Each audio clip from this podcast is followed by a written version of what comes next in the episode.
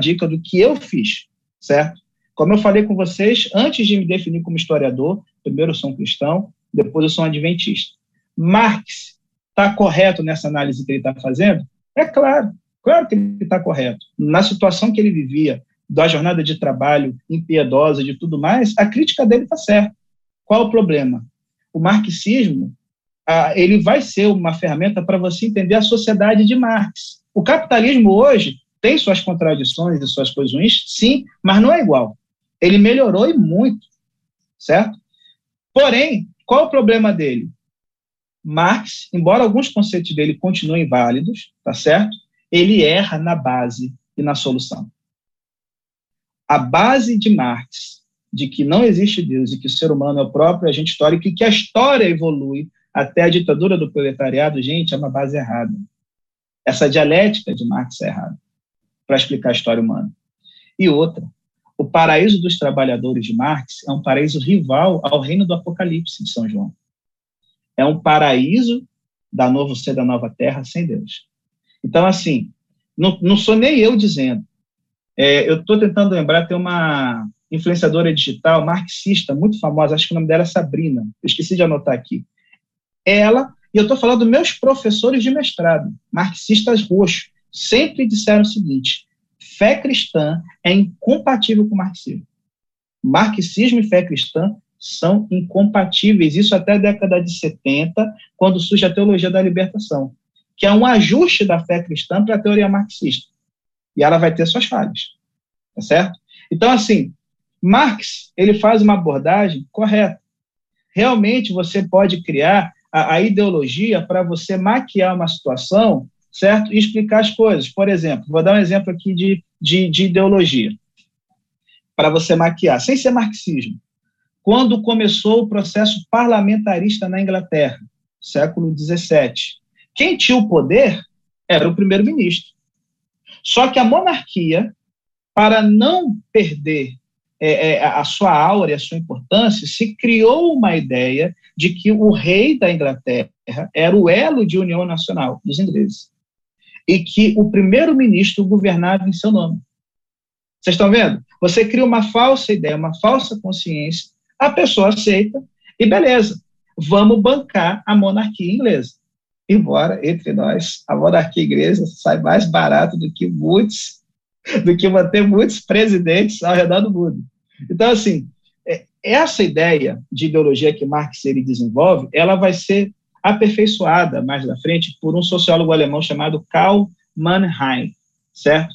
Influenciado por Marx e Max Weber e o historicismo alemão, ele vai fazer uma distinção entre a ideologia, que vai ser basicamente uma força dos, dos conservadores, do, de quem está no poder, e a utopia, que seria uma força em prol da mudança social. A ideologia, ela mascara a realidade concreta de uma cultura, de uma era ou da vida de um indivíduo certo?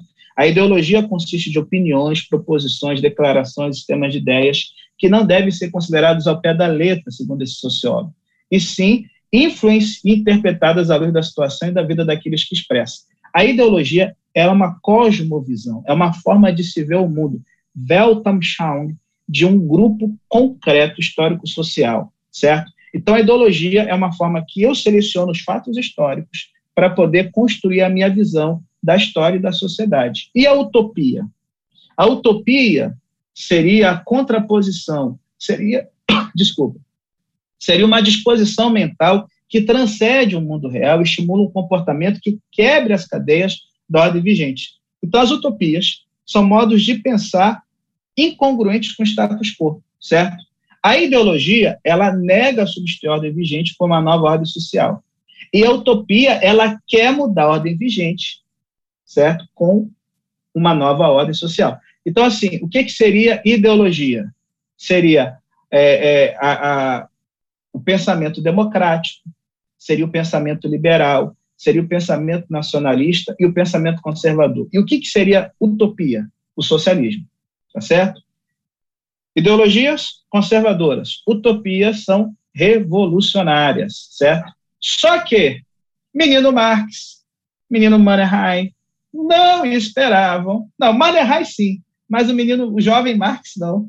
Que um dia a utopia marxista se tornasse real, quando um, um, senhor chamado Vladimir Lenin, louco, louco de pedra, esse cara. Rapaz, eu fico, eu acho engraçado, cara, que a galera hoje pinta Lenin como homem bom, Stalin o carrasco, cara que destruiu o legado de Lenin.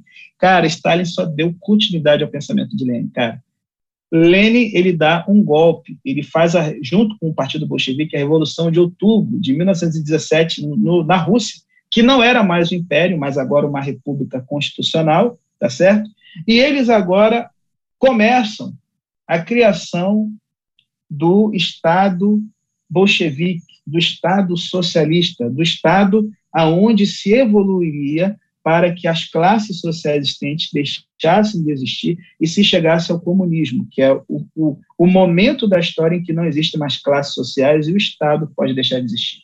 Então, isso é importante, tá certo? Ah, a China é comunista, a China é socialista. Nenhum governo desses conseguiu alcançar a fase do comunismo. Mesmo a União Soviética, que não tinha o nome comunista em si, o termo comunista é o ideal utópico, tá certo? Cara, os caras tiveram 70 anos para simplesmente criar uma nova classe, a burocracia, que colocava todo mundo debaixo de um terror. Então, assim, gente, o socialismo real, ele falhou. Falhou tanto que a China hoje é uma mistura de capitalismo com socialismo. É uma coisa que Marx estaria se revolvendo no túmulo se visse a China, o maior expositor das ideias comunistas no mundo hoje. Então, assim, quando os marxistas tomam poder na União Soviética, o comunismo deixa de ser uma utopia. Você vai ter aspectos utópicos nele, mas agora ele se torna uma ideologia, como Hannah Arendt é, e Havel, nos, nas suas obras sobre o totalitarismo, vão expor. Por quê? Toda ideologia, gente, contém elementos totalitários. E você quer uma coisa mais totalitária do que os regimes socialistas na União Soviética, na China, em Cuba, Vietnã, Coreia do Norte e tudo mais. Então, assim, segundo Hannah Arendt, a, a ideologia é uma força de mudança, mas a mudança que ela traz é a extinção da diversidade social legítima e do constante processo conciliador que emerge desta. Foi o que a gente viu. Os regimes socialistas antirreligiosos, o que, que eles fizeram? Quiseram suprimir a diversidade e individualidade, botando todos debaixo da capa do novo homem socialista. Eu acho engraçado que a galera, é, uma crítica, né, não sem ser nada homofóbico e tal, mas é uma crítica da realidade. A galera LGBT, ela se bota debaixo do guarda-chuva da esquerda. Mas na União Soviética era crime ser homossexual. Na China, a, a, a, a, prática homossexual cara, ela não é bem vista pelo governo chinês. Por quê? Em Coreia do Norte e tal, porque os estados socialistas, eles querem filhos, eles querem crianças para manter a nação. Então, assim, é, a galera que luta pela diversidade está debaixo do manto de uma ideologia que é contra a diversidade. Ela quer tornar todos a ideia de uma sociedade igual, aonde o pensamento individual deixa de existir. E aí, então, a gente tem um problema, gente. Utopia, hoje, a gente só poderia dizer que são o quê? Aquilo que não se tornou prática política. Ah, pastor, o cristianismo é utópico. Não, porque o cristianismo é uma religião. Eu estou falando aqui em termos de política, tá certo? O cristianismo em si, quando você pega o evangelho, você não vê uma proposta política de governo. Pega as cartas de Paulo, você não tem uma proposta política de governo.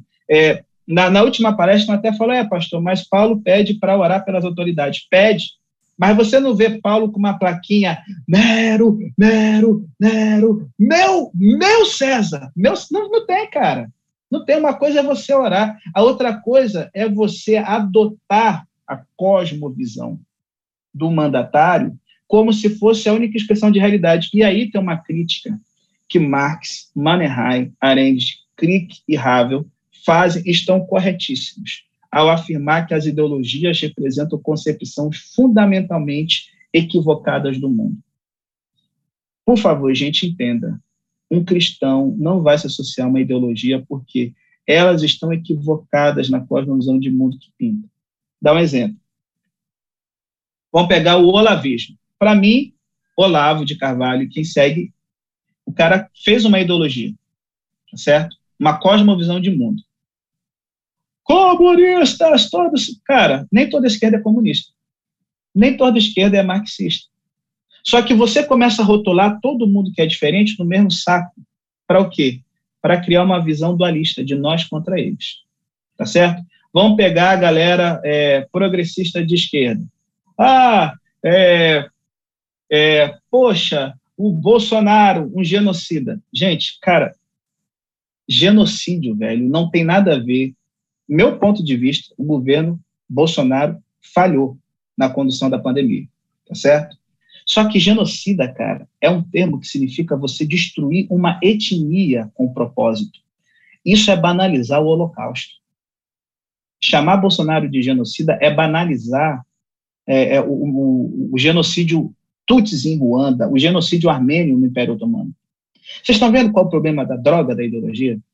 Ela faz uma partida de futebol, nós contra eles, que ela distorce a realidade. E antes fosse só isso. Só que, se a ideologia ela quer dar uma cosmovisão de mundo, ela vai se tornar conflitante com a história da redenção, que é a forma de se explicar por que, que as coisas deram erradas e como elas podem dar certo. Toda a ideologia. E aí, por isso que eu citei o livro do Visões e Ilusões Políticas, porque eu não gosto de usar mais esquerda e direita, porque você coloca gente que é muito diferente no mesmo saco. Eu não posso dizer que fascismo e nazismo é igual ao Partido Republicano dos Estados Unidos ou o próprio Bolsonaro. Eu não posso dizer que PSDB é, e, e PDT são comunistas. Não dá, gente. A gente tem que saber delimitar as coisas para a gente saber o que, que a gente vai combater. Temos que ser honesto com o adversário de pensamento que a gente está dialogando. Então, assim, segundo a proposta do, do, do, do David, que eu considero assim, muito legal, hoje nós teremos cinco ideologias principais no Brasil e Estados Unidos: liberalismo, conservadorismo, nacionalismo, o democratismo, que é a ideia de que a democracia é, é tudo, tá certo? A maioria que manda, e o socialismo. Essas cinco ideologias, por que, que elas vão ser falhas? É o que a gente vai ver aqui, tendo como perspectiva cristã e adventista a ideia do grande conflito como norma para a gente poder entender no que, que a ideologia se torna um perigo. Deixa eu só aqui abrir aqui rapidinho. Josué, ele jogou uma pergunta aqui. Se todo regime totalitário é uma ideologia, o regime medieval católico defendido por Avo de Carvalho, é isso aí que eu falei, é uma ideologia, com certeza. E, gente, por favor, nós adventistas somos minoria. Somos minoritários, fazemos parte do cristianismo de uma perspectiva maior, mas nós não somos vistos como parte do, da maioria. A grande prova está sendo, sabe o que aí? É o, a, a escolha para o, o, ministro do, do, do Supremo. O, o, Flávio Bolsonaro, ele é próximo do Humberto Martins, que é do STF, STF, né, o STJ, que é adventista do sétimo dia. E ele estava fazendo uma campanha para o pai dele indicar ele para a vaga que abriu no Supremo, tá certo? Malafaia, que é o principal assessor e, e, e conselheiro do Bolsonaro, do presidente, falou o seguinte: não, Humberto Martins não serve porque ele é adventista. Um adventista não é suficientemente evangélico para a gente. Gente, entre nós aqui, eu tenho vários amigos evangélicos e pastores. Aqui em Minas, eu sou vice-presidente do diretório da Cidade Bíblica do Brasil para o Estado. Ando com a galera, cara, batista, presbiteriana, são meus amigos. Só que eu sei que a maioria dos, da galera evangélica tem uma visão de seita da gente, não nos aceita. Cara, vou dizer minha realidade, pode ser que a sua seja diferente, mas na faculdade, quando eu estudei à noite no ensino médio, no mestrado, no trabalho, as pessoas mais intolerantes com a gente adventista são justamente os evangélicos, que não aceitam o sábado, que acham que a gente segue uma falsa profetisa e tudo mais. Então, gente, direita cristã, pegando aqui, um até fez observação sobre o grande conflito. A direita cristã, por isso eu falo, ela é a outra, o outro braço do diabo, gente. Não dá para a gente ir nessa ideia. É, é água e óleo. Então, assim, pensando aqui um pouco em ideologia, certo? É, o que que acontece? eu vou aqui usar o Bob Goods, Goodsvard, que ele vai argumentar que a natureza religiosa dos seres humanos pode ser compreendida levando-se em conta três regras bíblicas básicas. Primeiro, todos servem a um Deus de algum tipo. Segundo, todos são transformados na imagem do Deus a que servem. Terceiro, as pessoas estruturam sua sociedade à sua própria imagem, certo? E quando a gente vê Santo Agostinho, ele afirma isso estabelecendo dois princípios básicos. Nosso coração não descansa até que repouse em Deus, e uma comunidade é unida por objetos de amor compartilhados. Se os membros da comunidade amam a Deus e buscam fazer sua vontade, então as estruturas que ordenam a vida comum refletirão isso. Se, por outro lado, seus membros amam coisas como riqueza material, direitos individuais e um Estado todo-poderoso, então esse amor compartilhado se dará de forma que afete o bem-estar da comunidade. Se o coração da comunidade buscar descanso nas coisas que não podem trazer descanso, gente, o que, que vai acontecer?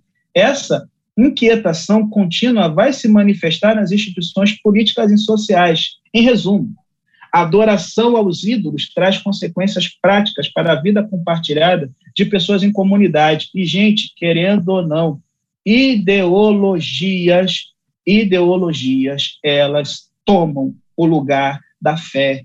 Elas colocam sempre alguém no lugar de Deus, tá certo? Então, a gente tem que ter esse, esse alerta. Não dá para a gente sair abraçando, sabe? É, entenda, volto a dizer, pastor, é pecado votar no Bolsonaro? Não. Pecado é ser bolsominion. É pecado votar no Lula, no Ciro Gomes, no, sei lá, no Novo, no Amoedo? Não.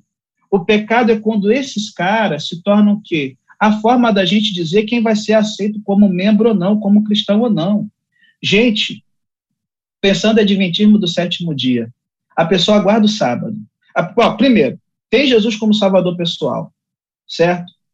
Acredita na cruz de Cristo, acredita na Trindade, guarda o sábado, busca ter uma vida santa, espera a volta de Jesus, está contribuindo com a missão da igreja, com dízimos e ofertas, e está testemunhando para as pessoas ao seu redor, meu amigo, isso é o suficiente para alguém ser adventista do sétimo dia. Ah, tem que ser adventista e vegano. Está errado.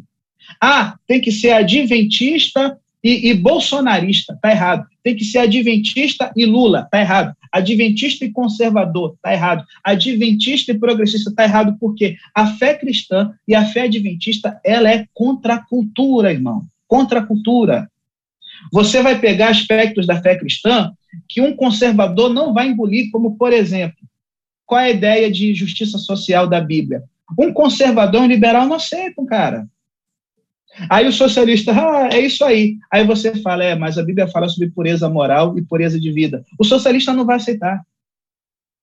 Ah, o democrático vai dizer, é, a vontade da maioria é a voz de Deus. Não, a voz de Deus está expressa na Bíblia e a maioria erra muitas vezes. Tá aí as eleições provando isso, tá certo? Então, assim, o nacionalista ele vai dizer, só importa quem é da nossa pátria. A pátria acima de tudo. Fora imigrantes ilegais. Não. O que, que a Bíblia fala no Antigo Testamento? Tratem bem o refugiado, tratem bem o estrangeiro na terra de vocês. Lembre-se que vocês passaram por isso no Egito. Pelo amor de Deus, gente, temos que abrir o olho para essa cegueira. Eu não sou nem progressista e nem conservador teologicamente, porque é, é, é, é uma caixinha muito pequena para botar o evangelho. Vai ter momentos que o evangelho vai chocar conservadores e vai ter momentos que o evangelho vai chocar os progressistas. Não é o evangelho que tem que se tornar progressista, gente. É o progressista que tem que se tornar cristão. Não é o adventismo que tem que se tornar conservador, o conservador que tem que se tornar adventista. Por quê? As ideologias, elas exploram uma história básica, certo? Em que vê os seres humanos buscando efetuar a própria salvação e estendê-la para o resto do mundo em geral pela via da política ou mesmo por meios violentos. Olha, você quer ver, por exemplo, pensa como as ideologias constroem a história. Vamos pensar no Brasil, tá certo? A gente olha para trás e vê o Império de Dom Pedro II, no século XIX, a abolição da escravidão, o fim do regime militar. Se eu pegar esses três fatos históricos, tá certo? Como um socialista vai escrever?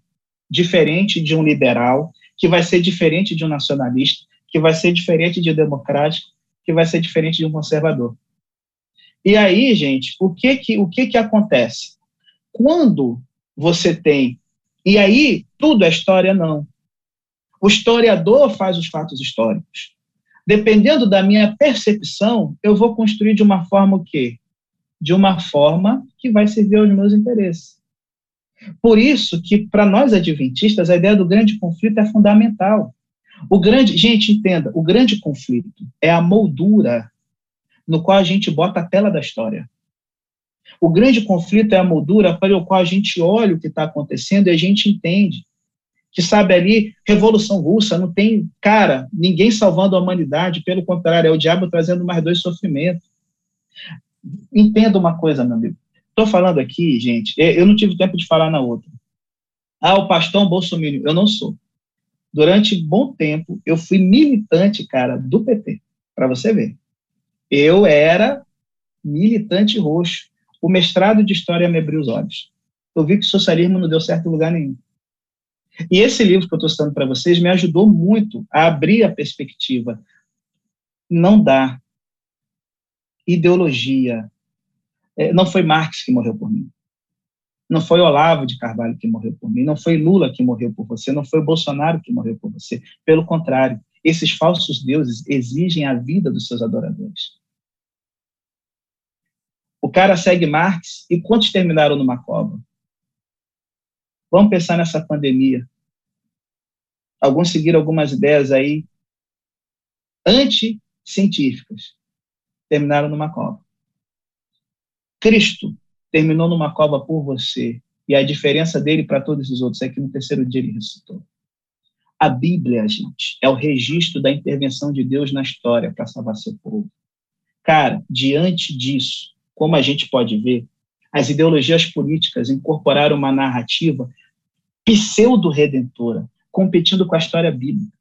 Ainda que as escrituras comecem com a criação, seguindo para a queda no pecado, avançando para a redenção em Cristo e culminando na instauração final do reino de Deus, as ideologias seguem uma história similar que, em muitos aspectos, se assemelha à da Bíblia.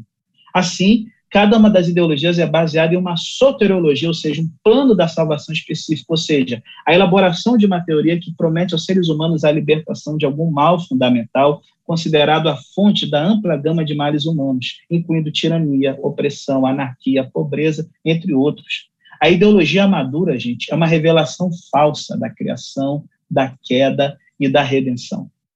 É, o, o, que, o, que, o que, que acontece? A, a, gente a gente acaba perdendo de que isso vai contra a fé cristã. Porque o que acontece?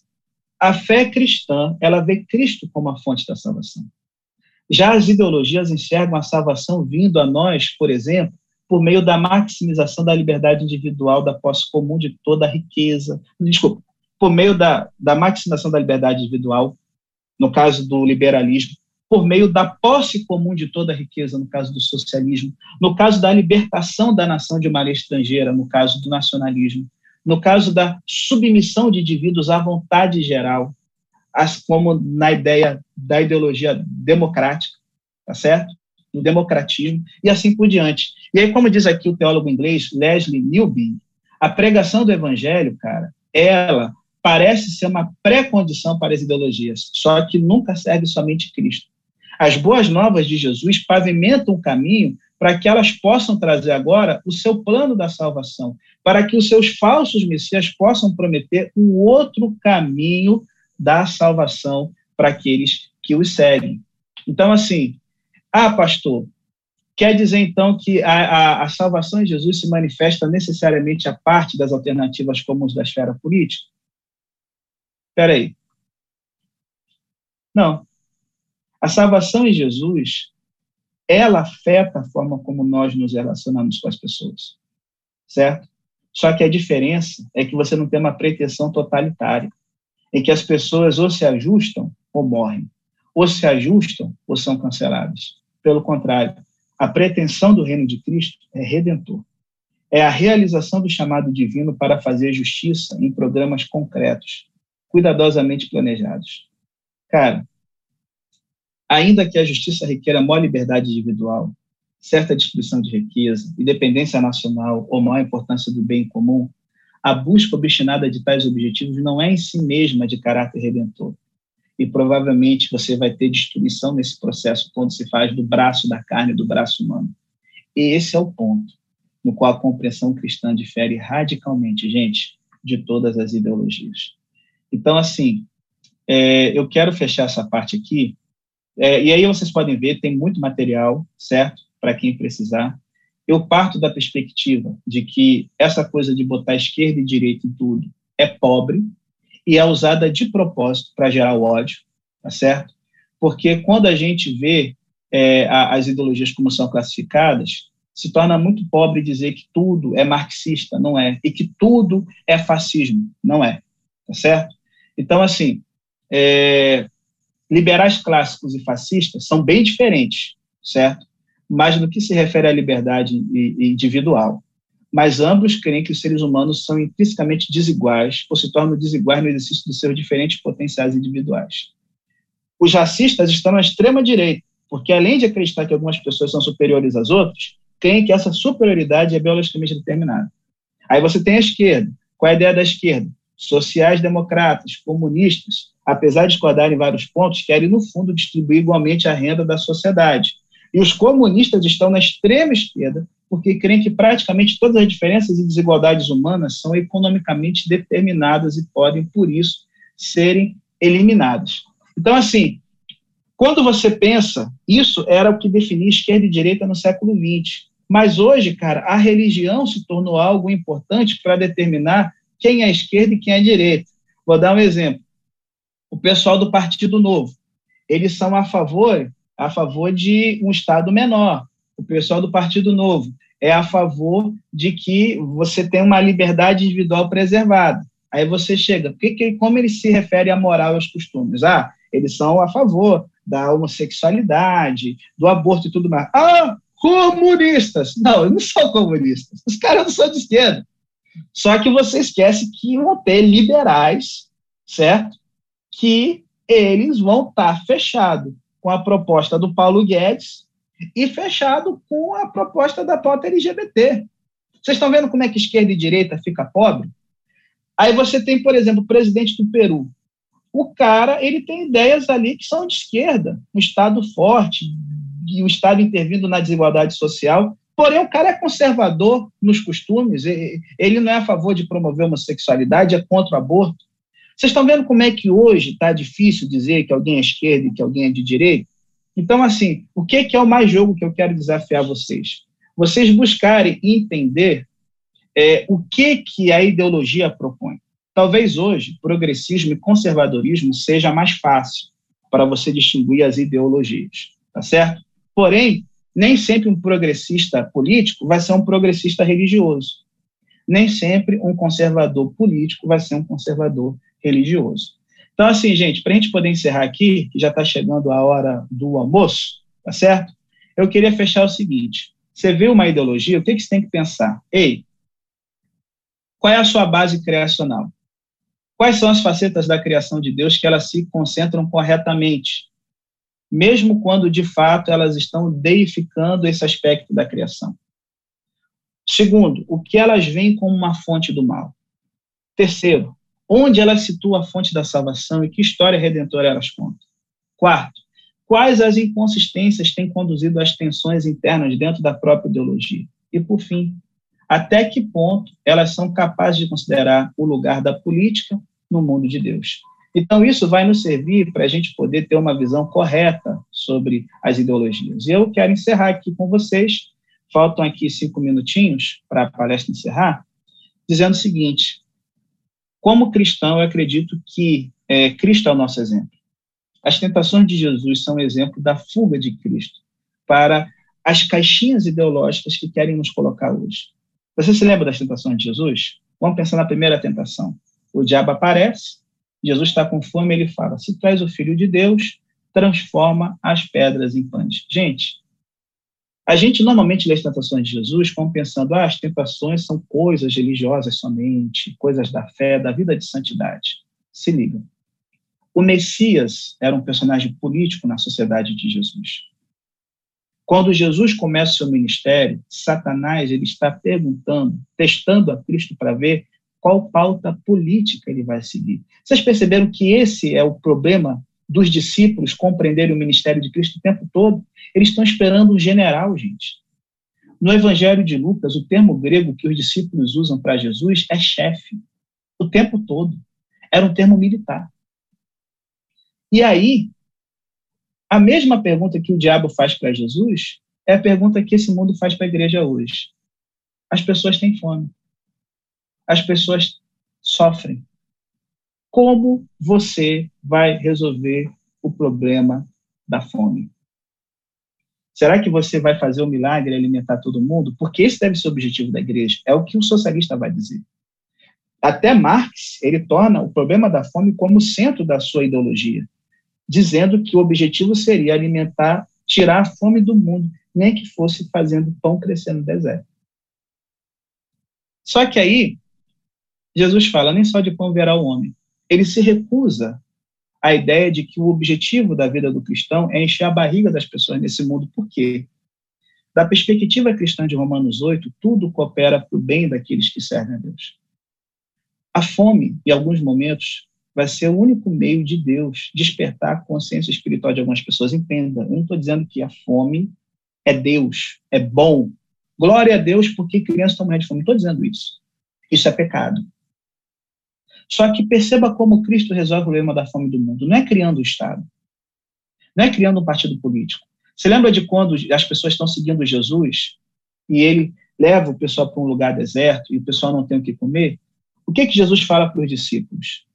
Deem vocês mesmos de comer para essas pessoas. E olha como o milagre acontece. Em primeiro lugar, as pessoas estão com fome porque deixaram tudo para trás para seguir Jesus e ouvir a palavra de Deus.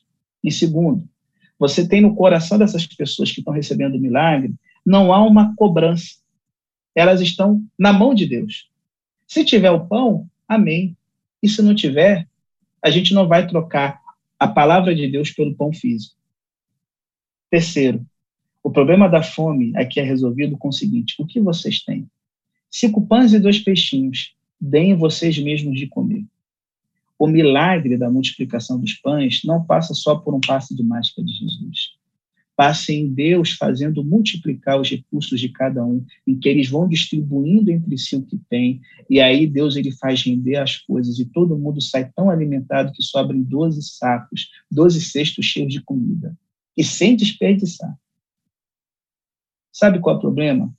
É muito fácil eu ser um socialista e que eu quero que o Estado resolva a fome do mundo, quando eu passo pelas pessoas que sofrem e eu não levanto um dedo para ajudar. Foi isso que me chocou quando eu estava militante. As pessoas são muito fáceis de jogar, é muito fácil, gente, jogar na mão do governo a solução do MODIS, do absolvente. Que igreja é essa? Que a gente não sabe quem está passando necessidade no nosso meio. Gente, simples, como igreja, será que a gente não tem capacidade de listar as moças, as mulheres da nossa igreja em situação difícil. E a gente, como igreja, cuidar dos nossos. É essa dinâmica o tempo todo do Antigo Testamento e do Novo. A igreja é a família de Deus, aonde Deus nos usa para aliviar o mal desse mundo. Aí você vai dizer, ah, pastor, mas a igreja não tem dinheiro para fazer tudo. Não tem. Se o Estado puder fazer, amém. Só que eu não posso esperar isso do Estado. Isso é delegar a santificação, que é um aspecto da vida cristã, para o poder público. O poder público tem responsabilidade dos seus cidadãos? Sim, porque isso a gente vê no Antigo Testamento. A ênfase na justiça social e os profetas colocando o dedo na cara dos reis. Só que o que, que eu queria pegar aqui com vocês? Jesus ele resolve o problema do alimento numa segunda parte do evangelho que ele fala do pão, na Santa Ceia. Ele fala: Eu sou o trigo moído em favor de vocês. O meu corpo é entregue em favor de vocês.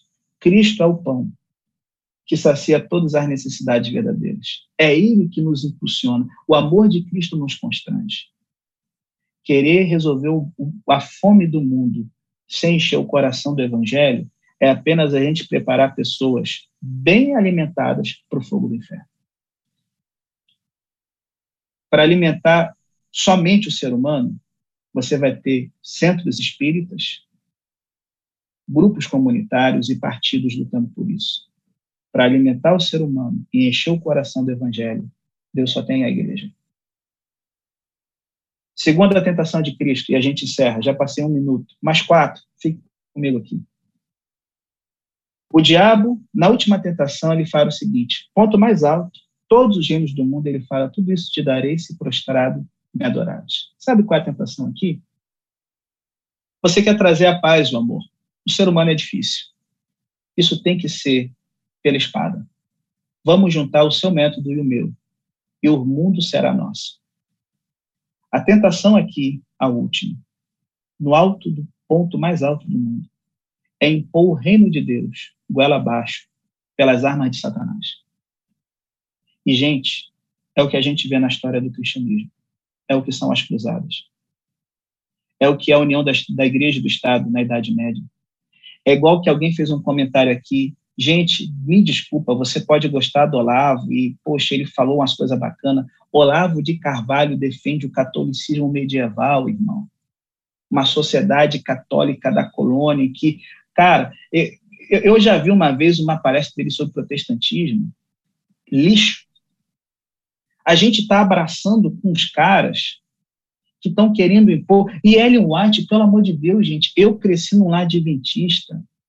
A nossa escatologia fala que por onde vai vir o decreto dominical é quando a igreja e o Estado se juntar e tá a gente batendo palma para doido. Tá a gente se unindo com gente doida. E aí, o reino de Satanás é impor ela abaixo, sabe? E aí, sabe o que eu acho interessante? Mateus 28, Jesus fala o seguinte: todo poder me foi dado no céu e na terra. O poder de verdade, ele vem do céu. O poder de verdade se manifesta em seguinte: por isso vocês agora vão, façam discípulos, ensinem todas as coisas, batizando-os em nome do Pai, do Filho e do Espírito Santo, e eu estarei com vocês todos os dias até o final dos séculos. Esse é o poder, esse é o reino. E aí, ele só tem esse poder no Monte das Oliveiras, ele concede isso para a igreja, porque num outro monte, no Monte do Calvário, ele conquistou pela cruz. A cruz é o momento de glória de Deus em que passa pelo alto sacrifício.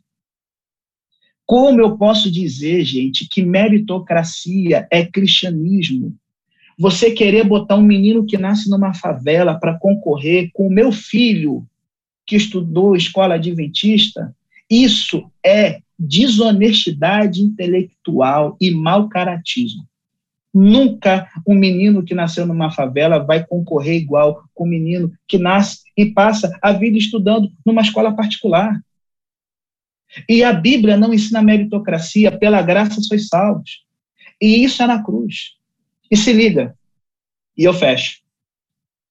O rei do céu é crucificado quando os judeus têm que escolher entre dois. Você lembra? Barrabás de um lado e Jesus do outro. Quem era Barrabás? Eu acho engraçado, até comentei no outro, no outro que está gravado, estou vendo alguns, está gravando, está gravando, a gente gravou, foi o outro, né, pastor? O primeiro está gravado, é basicamente a mesma coisa. O, o Barrabás, ele era um zelote. Eu acho engraçado que tem uma revista eletrônica que é progressista, que ataca a igreja, o nome dela é Zelota. Eu pensei, cara, esses caras são muito, não sabem nem escolher nome das coisas, porque o Zelote não era o cara progressista. O Zelote era o fanático religioso que queria impor o reino, teocracia judaica. O Zelote era o equivalente ao Estado Islâmico, velho. Os caras estavam impondo, queriam impor o reino de Jeová pela força da espada. Barrabás era um terrorista, um terrorista fundamentalista religioso. E aí eles têm que fazer uma escolha. Quem que a sociedade escolhe? Porque o que é mais fácil? Impor a nossa fé pela forma de Jesus ou pela forma do mundo? Essa tentação que, como adventistas, temos que vencer.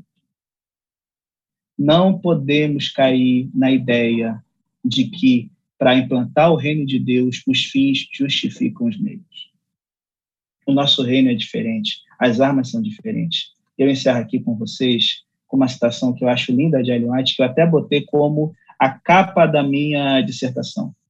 É uma citação dela que está no Desejado de Todas as Nações, é, página 510. Ela fala aqui o seguinte: Deixa eu ver se eu consigo jogar aqui na tela para vocês. É a última aí a gente encerra. Cadê aqui? Me ajude aqui, computador. Vamos lá. Acho que vai. Hein? O governo sob que Jesus viveu era corrupto e opressivo. Clamavam de todo lado os abusos, extorsões, intolerância e abusiva crueldade. Não obstante, Salvador não tentou nenhuma reforma civil, não atacou nenhum abuso nacional e nem condenou os inimigos da nação. Não interferiu com a autoridade nem com a administração dos que se achavam no poder. Aquele que foi nosso exemplo conservou-se afastado dos governos terrestres. Não porque fosse indiferente às misérias do homem, mas porque o remédio não residia em medidas meramente humanas externas.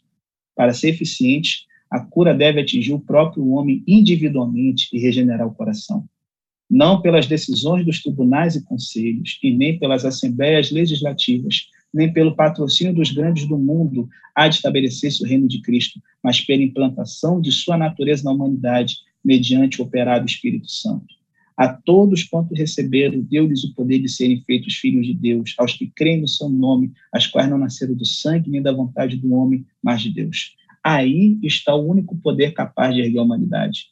O instrumento humano para a realização dessa obra é o ensino e a observância da palavra de Deus. Então, gente, por favor, fujam do liberalismo, fujam do socialismo, fujam do democratismo, fujam do nacionalismo, fujam do conservadorismo.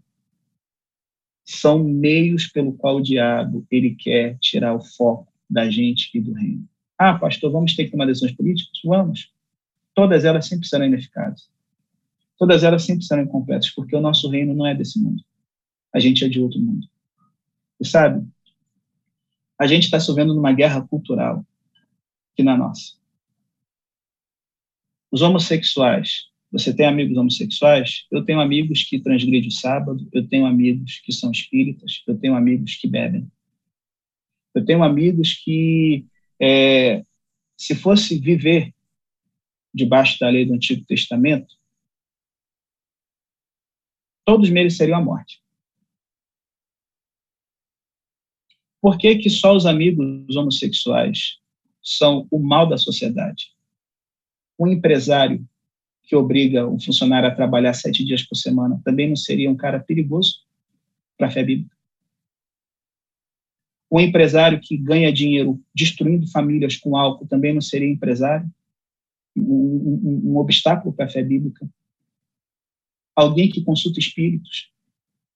Esse é o problema da ideologia. É uma cosmovisão limitada. E aí você escolhe o homossexual. Homossexualismo, homossexualidade é pecado. Homofobia também é. E Cristo nos chama como cristãos a estarmos do lado dos que sofrem. Eu não vou cancelar o homossexual como eu não cancelo o meu amigo que não trabalha, que não, não descansa no sábado, como eu não cancelo o meu amigo que bebe. Antes, eu vou ser o bom fermento de Cristo, para que eles possam conhecer o melhor reino, que não é o reino do Bolsonaro e nem do Lula, mas é o reino de Cristo. Que Deus abençoe vocês. O único ismo que confio é o cristianismo. O resto, charlatanismo. Valeu, Rodrigo. Tamo junto, galera. Amigos, que Deus nos abençoe, foi muito bom. Esse momento é um momento que é um momento de a gente ouvir, para a gente pensar, ressignificar não só as palavras do, do pastor Felipe, mas também a nossa cosmovisão, e lembrando de que a Bíblia ela não vai nos dar os parâmetros para termos não apenas ideias, né, é, mas a gente ter princípios bem estabelecidos aí que vão gerenciar nossa cosmovisão e também gerenciar a nossa maneira de viver, a nossa maneira de proceder na sociedade. Pastor Felipe, a gente começou fazendo uma oração e como essa é a segunda palestra, né, e aí finalizamos o bloco da manhã, gostaria de convidar o senhor a fazer uma, uma oração para a gente fechar esse bloco especial e aí eu quero já convidar a todos vocês para que na live da tarde, no fechamento desse congresso, você possa estar conosco também e a gente possa marcar esse encontro mais uma vez. Pastor, nos dirige em oração, por gentileza. Amém, amém. Vamos então, gente, vamos orar. Ó Deus, obrigado, Pai, porque o nosso reino não é desse mundo. Vivemos como estrangeiros, como cidadãos, embaixadores, aonde nós estamos, o céu está presente. Somos embaixadores do reino de Cristo.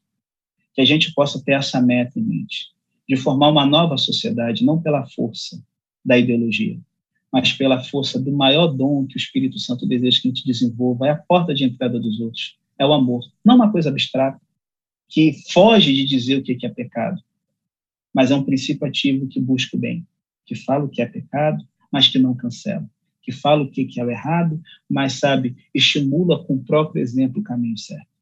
Que o Senhor abençoe cada um desses queridos aqui, que eles possam ser luz onde estão. É o que nós te rogamos em nome de Jesus. Amém. Bem, Pastor Felipe, foi uma alegria estarmos juntos nessa sala, todos vocês também aí, espalhados por esse Brasil afora, que Deus abençoe vocês. Eu, tenho, eu percebi que tem outras pessoas de fora aí, de outros, de outros países e tal. É, que Deus abençoe a todos vocês. A gente vai se vendo no caminho para a honra e glória de Jesus. Um forte abraço a todos, pastor. O senhor pode fechar a sala também para a gente e que a gente se encontre logo, logo aí na caminhada cristã. Beleza? Um abraço, gente. Pastor Anderson, o pastor Anderson aí, ó nosso líder da União Noroeste Brasileira, pastor Anderson, muito obrigado aí pela, pelo suporte aqui, aqui atrás, aqui para poder isso tudo acontecer, viu? Manda abraço, pastor Campitelli. Valeu, gente, um abraço.